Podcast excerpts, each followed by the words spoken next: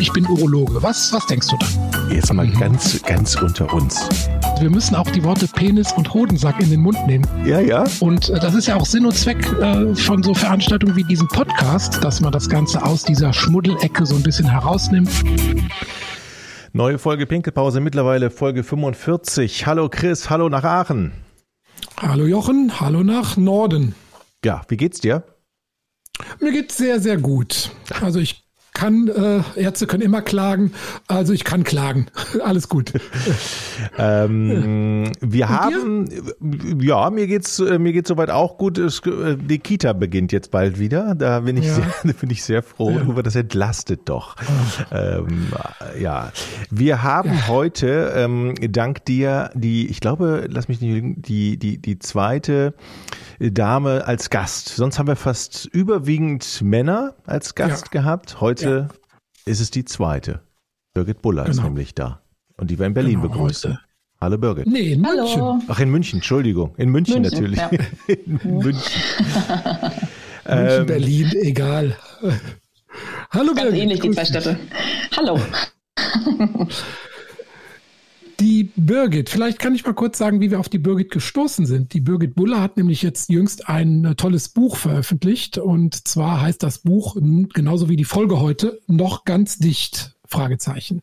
Und da geht es darum, dass die Birgit ähm, zum einen natürlich ihre äh, Krankheitsgeschichte die mit der Blase zu tun hat, darin äh, anreißt, aber auch ganz, ganz viel Informationen rund um die Blase gibt und ganz viele Tipps äh, was, wie man mit der Blase, wenn sie denn Ärger macht, umgehen kann und auch natürlich dieses äh, Tabuthema endlich mal so ein bisschen in die Öffentlichkeit rückt und das ist extrem wertvoll und deshalb haben wir natürlich die Birgit hier eingeladen.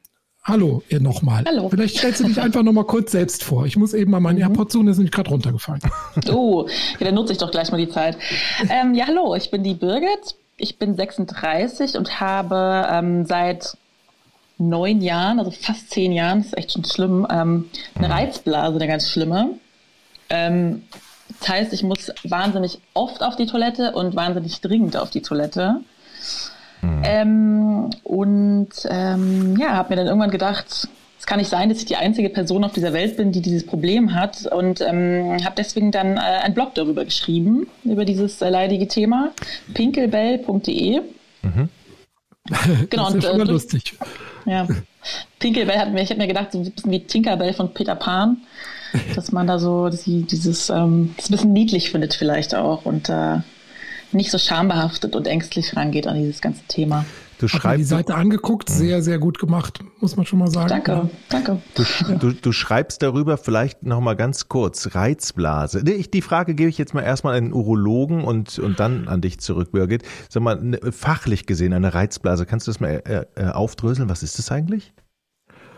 Ja, also im Prinzip äh, dann, wenn die, wenn die Blase stört, dann ist es schon eine Reizblase. Ne? Das steckt ja schon im Wort drin. Wenn es einen reizt und ärgert und macht und tut, das kann mhm. im Einzelfall schon so ein bisschen unterschiedlich sein. Aber wir haben jetzt bei der Birgit im Vorgespräch auch festgestellt, dass da der Verlauf und die Ursachenforschung alles so ein bisschen untypisch ist, weil meistens findet man ja dann doch nach viel suchen, irgendwann eine Ursache, wo man dann sagen kann, okay, hier können wir ansetzen, da ist organisch was. Aber all diese Sachen, die waren jetzt bei der Birgit nicht ähm, zu finden. Vielleicht kannst du mal kurz erzählen, wie das bei dir so anfing, mit welchen Symptomen und wie dann so dein Leidensweg war bis hierher. Mhm. Also das ist ja auch so das Paradoxe, weil ich, also ich kann mich wirklich noch genau daran erinnern, äh, wie sich das, also wie die Reizblase angefangen hat. Also ich muss dazu sagen, ich musste, ich war immer schon so eine Kandidatin, die halt oft pinkeln muss. Also ich weiß nicht, ich habe einen Kaffee getrunken und es war halt klar, boah, ich, ich ähm, muss jetzt halt öfter. Also das haben ja gerade Frauen irgendwie öfter so eine nervöse Blase. Habe ich auch so ein bisschen geerbt von meiner Mutter, glaube ich. Aber ich habe vor jetzt knapp neun Jahren war ich mit meiner Schwester zusammen in den USA. Wir haben so einen Roadtrip gemacht für mehrere Monate und waren in San Francisco gerade und haben ein Foto gemacht. Und ich weiß wirklich noch, ich stehe da, meine Schwester macht ein Foto und ich merke auf einmal, oh Gott, ich muss so dringend auf die Toilette. Und zwar so von 0 auf 100 dieser Drang einfach, dass ich wirklich gesagt habe, ich, gleich mhm. passiert ein Unglück und dann habe ich mich so instinktiv so hingekniet, um mein Becken so ein bisschen zu entlasten. Und ähm, habe mich wirklich total erschreckt, weil ich überhaupt nicht wusste, was ist das, was passiert jetzt gerade. Das ist irgendwie ein ganz neues Gefühl und ähm, bin dann sofort halt irgendwie auf die, die nächste Toilette gerannt und äh, ist auch so ein typisches äh, Symptom für die Reizblase. Es kam halt einfach gar nicht viel aus der Blase, weil sie halt gar nicht voll war. Also die war halt, also ich dachte, es kommt direkt so, ein, so ein Niagara-Fall da raus, mhm. war aber halt gar nicht wirklich voll die Blase. Und ab da musste ich halt dann wirklich alle 20 Minuten irgendeinen Kaffee aufsuchen und ähm, pinkeln. Ja. ja, aber du sagst, bis zu dem Zeitpunkt war alles im Prinzip normal bei dir.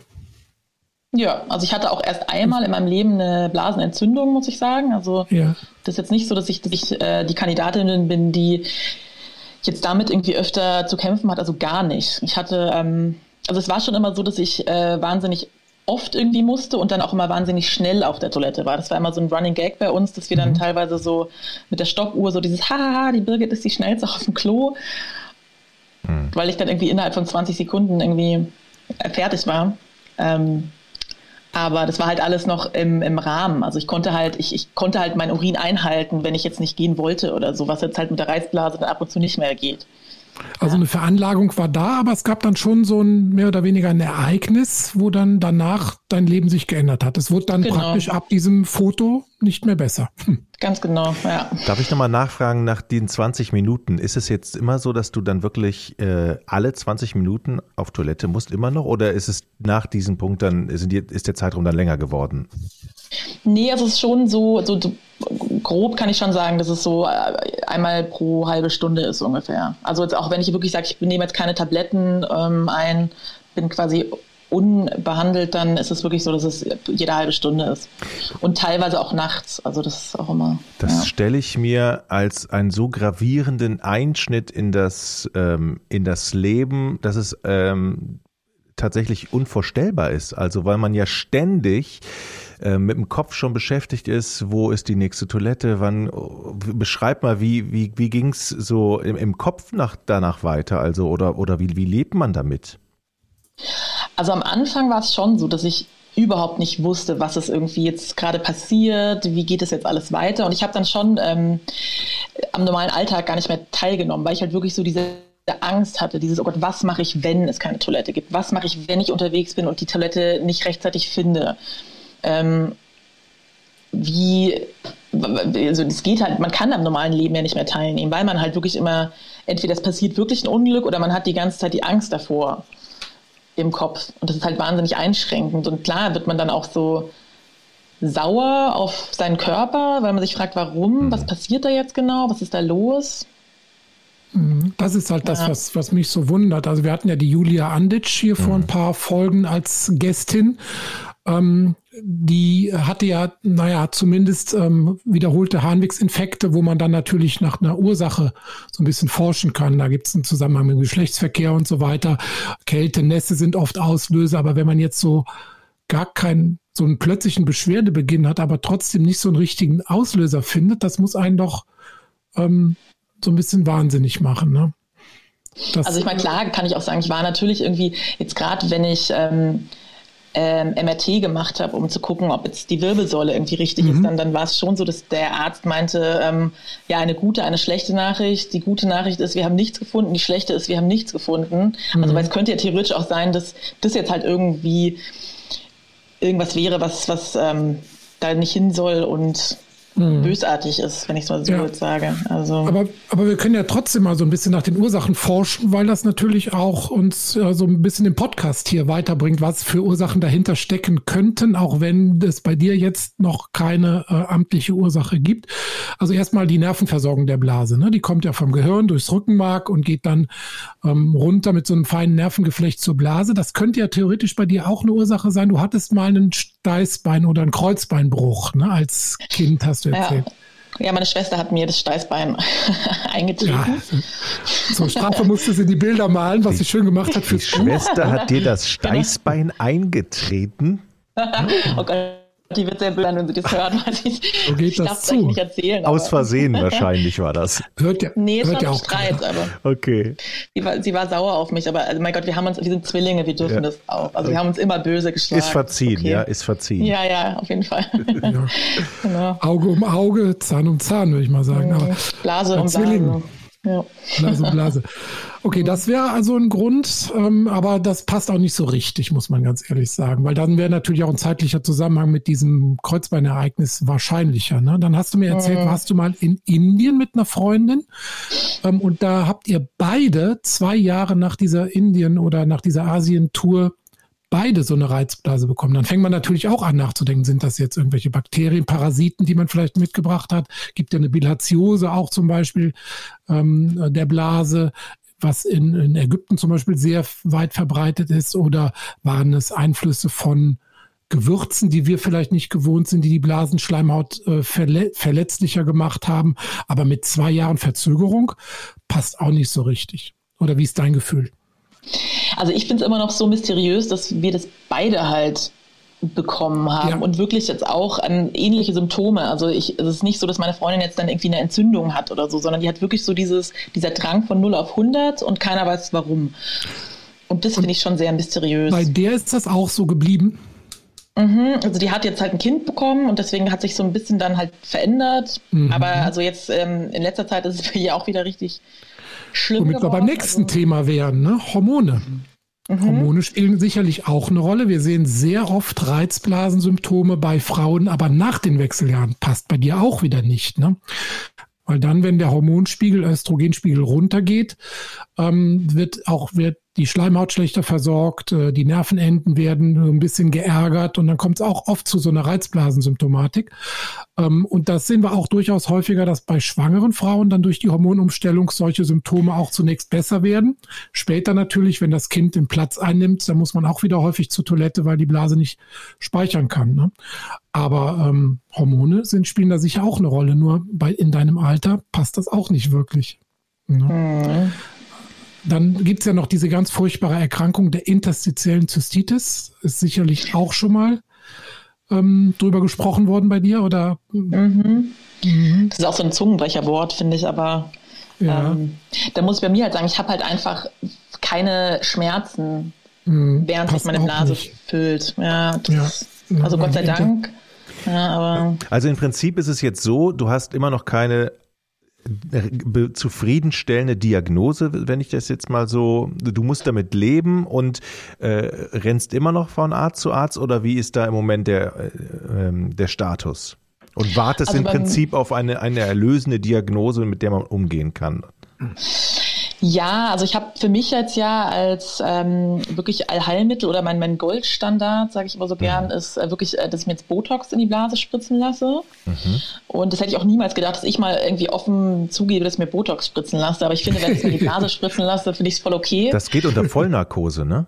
Genau, also ich habe jetzt aber mhm. auch gelernt, man könnte es auch äh, normal irgendwie in der Praxis ja, also, stationär machen, aber. Genau, also ich habe das auch immer in Narkose gemacht und habe aber jetzt dann in den letzten äh, ein, zwei Jahren auch umgestellt, das in lokaler Betäubung, mal einfach indem man ein lokales Betäubungsmittel in, äh, auflöst in der Flüssigkeit und dann in die Blase gibt für 20 Minuten und dann ist die Blasenwand von innen so betäubt, dass man das auch in lokaler Betäubung spritzen kann.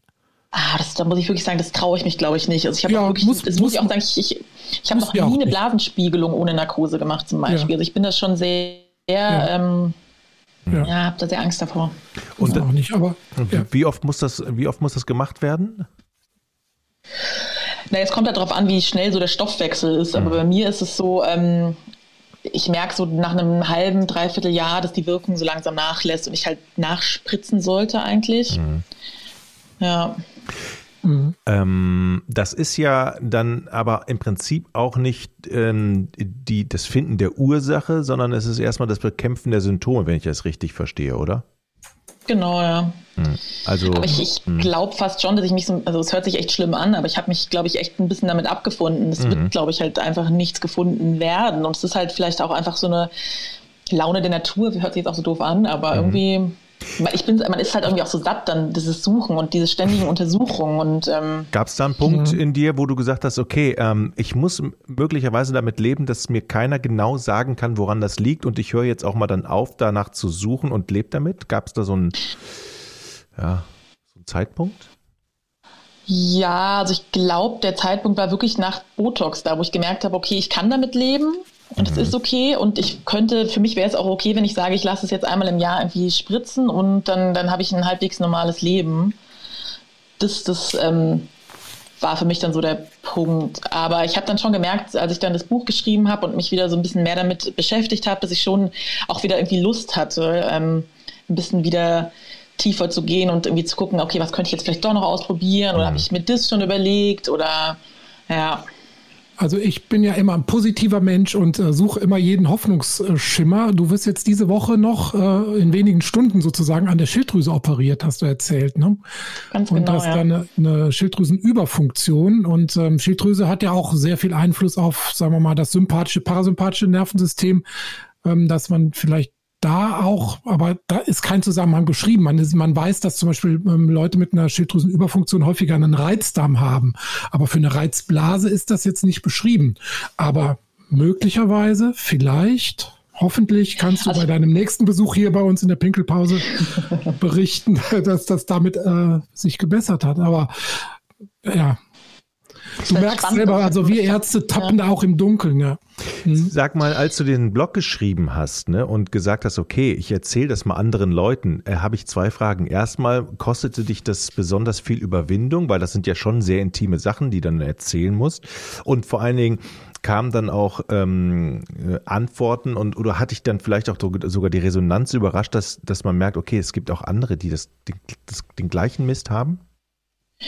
Mhm. Also es war, als ich den Blog angefangen habe, da war es am Anfang wirklich so, dass ich ähm, gar nicht, ähm, also da, da, hatte meine Schwester äh, so eine süße Comicfigur gezeichnet, also die Pinkelbell, und die war dann so mein alter Ego. Und dann habe ich immer aus der Sicht von Pinkelbell alles beschrieben, weil ich nicht wollte, dass irgendjemand weiß, dass die Birgit Buller das schreibt. Weil da hatte mhm. ich schon, also ich habe da schon wahnsinnig äh, Schwierigkeiten gehabt, das wirklich so offen irgendwie zu, mich zu outen halt quasi irgendwie auch.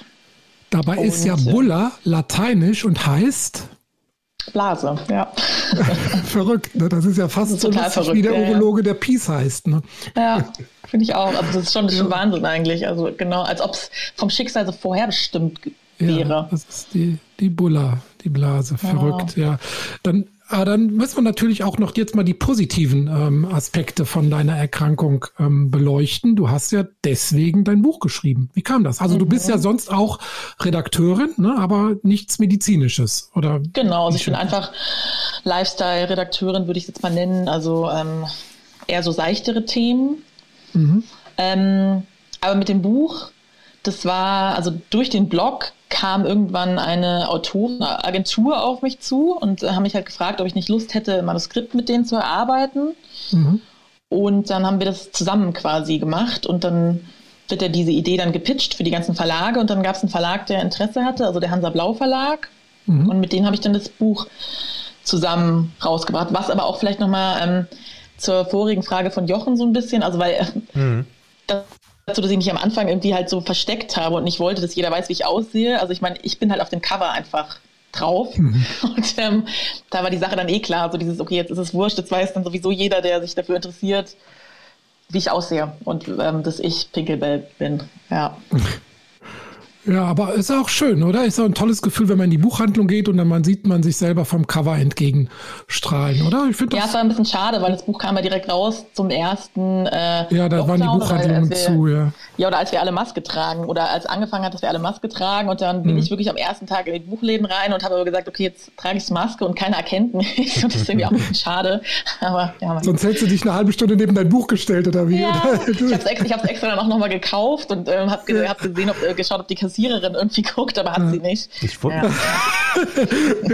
ich möchte noch einmal auf die Reaktion äh, A, A zum Buch und B zum Blog eingehen. Was kam da zurück? Ja, also beim Blog war es so, da hat es mich schon äh, gewundert, dass doch so viele ähm, mir geschrieben haben, die einfach ähm, meistens ist es so, dass das mich Frauen angeschrieben haben, die die Angst hatten vor irgendwelchen Behandlungen, die halt kommen. Also zum Beispiel, ich habe jetzt eine Blasenspiegelung und ich habe oder eine Urodynamik. Das war eigentlich das, das häufigste. Ich habe eine Urodynamik und ich weiß überhaupt nicht, was auf mich zukommt. Ähm, kannst du mal ungefähr erklären, was da passiert? Ähm, das hatte ich recht häufig.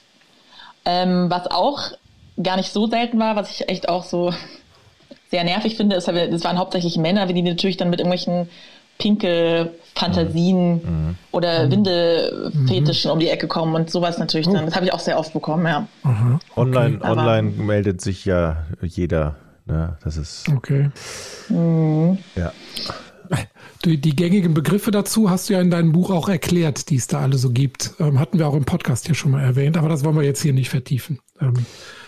Mhm. Sag mal, ähm, Chris, Chris, ich habe mal eine Frage an den Urologen. Kann man eigentlich ähm, so, so, eine, so eine Blase dann auch trainieren? Sagen wir, dass man aus 20 Minuten 30 oder 45 Minuten macht? Mhm. Also es gibt ja viele Ansätze, wie man jetzt der Blase dann beikommen möchte. Also zum einen natürlich klar, dass man die Trinkmenge so ein bisschen an seinen Tagesverlauf anpasst und trotzdem nicht äh, gravierend reduziert. Dass man die Blase so ein bisschen auch trainiert, aber das äh, ist auch, da ist auch Fingerspitzengefühl gefragt. Man darf die auch nicht überdehnen, darf nicht zu lange warten, bis man dann zur Toilette geht. Aber so ein bisschen trainieren darf man die schon. Ähm, man kann auch versuchen, mit so einer Reizstrombehandlung die Blasennerven so ein bisschen zu beruhigen. Es gibt Medikamente, die blasenberuhigend wirken und auch die Speicherkapazität erhöhen.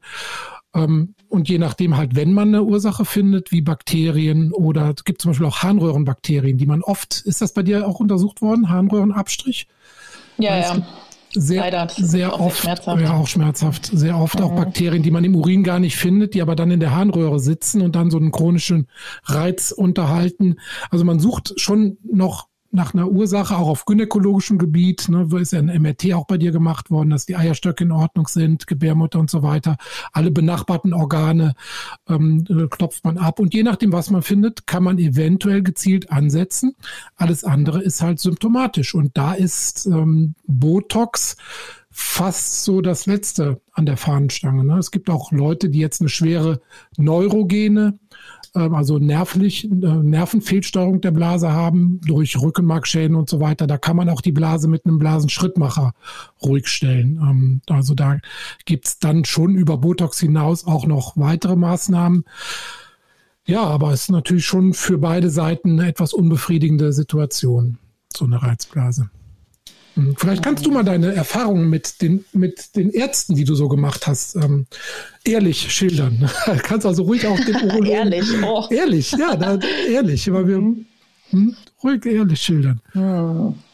Ja, also ähm, ich muss schon sagen, dass ich halt, ähm, also ich, ich war immer schon so, ein, so eine ich habe mir nicht ohne Grund halt eine Frauenärztin rausgesucht und keinen Frauenarzt. Also ich das erste Mal halt irgendwie ähm, dahin musste, weil ich halt wirklich gesagt habe, boah, ich, ist mir halt irgendwie unangenehm und ich, ich ähm, ja, will halt lieber zu einer Frau. Und wenn man dann aber in eine urologische Praxis geht, dann hat man teilweise ja gar nicht die Wahl. Und dann ist es halt meistens so, dass man dann von Männern untersucht wird.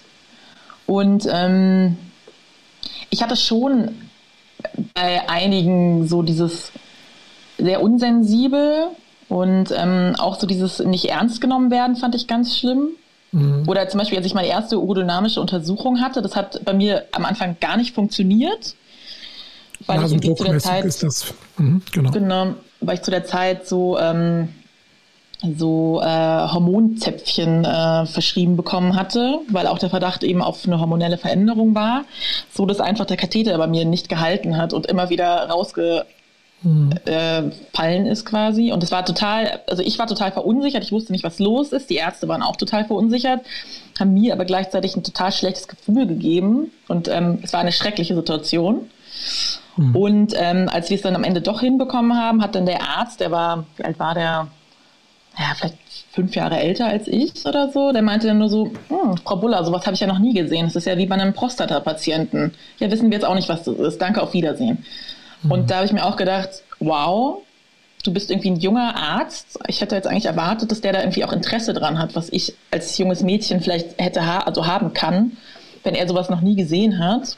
Aber es hat ihn gar nicht interessiert. Der hat mir Antibiotika gegeben, damit ich halt keine Infektion durch den Katheter bekomme und mich halt nach Hause geschickt. Denn wenn der sagte, da ist ja wie beim, beim Prostatiker, dann meint er wahrscheinlich, dass unten der Ausgang eng war. Ist denn da mal mit Medikamenten probiert worden, den zu öffnen?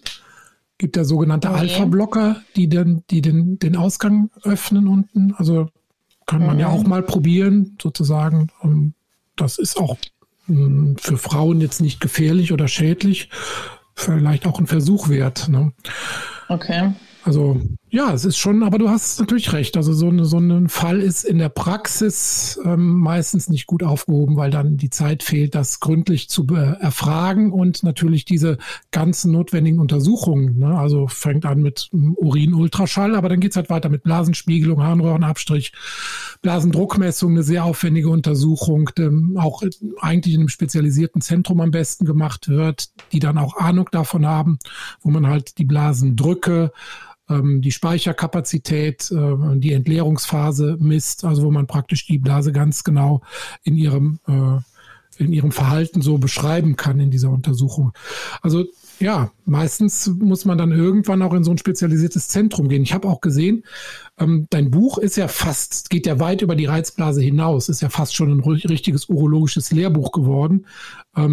Und super verständlich. Also muss ich, muss ich dich mal loben. Wie hat sich das für dich angefühlt? Also ich meine, in die Reizblase hast du dich ja dann irgendwann so ein bisschen reingearbeitet. Aber du hast natürlich dann auch Themen drin, wie die äh, Stressinkontinenz, also Belastungsinkontinenz und so weiter, wo du natürlich dann so nicht direkt dran warst. Da hast du dich dann so rein reingelesen, reingearbeitet. Ähm, Genau, ja. Also ich habe also über die ganzen Inkontinenzen habe ich mich dann schon während, ähm, also bevor ich überhaupt wusste, dass ich das Buch schreibe, irgendwie mit auseinandergesetzt. Also als mir halt ähm, keiner helfen konnte, habe ich schon ziemlich früh angefangen, halt selbst zu recherchieren und äh, irgendwelche Selbsthilfeforen ähm, zu durchforsten und mit irgendwelchen anderen Leuten halt mal zu schreiben. Und da bin ich schon auf die ganzen verschiedenen Inkontinenzen ähm, gestoßen, weil es mich dann irgendwann auch selber interessiert hat, einfach, was gibt's denn da noch oder äh, was könnte ich denn jetzt da irgendwie haben von diesen verschiedenen Inkontinenzen, die es da irgendwie gibt und warum heißen die so und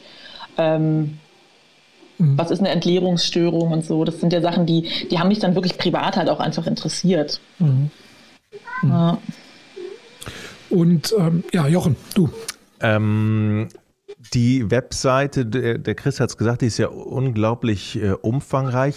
Hast du eigentlich ähm, ein, ein Wunsch? Ich habe mal gelesen, dass du sagst, okay, man, man, das Thema Blase, das darf ruhig öfter mal in den Mund genommen werden und da muss man nicht so schambehaftet drüber reden.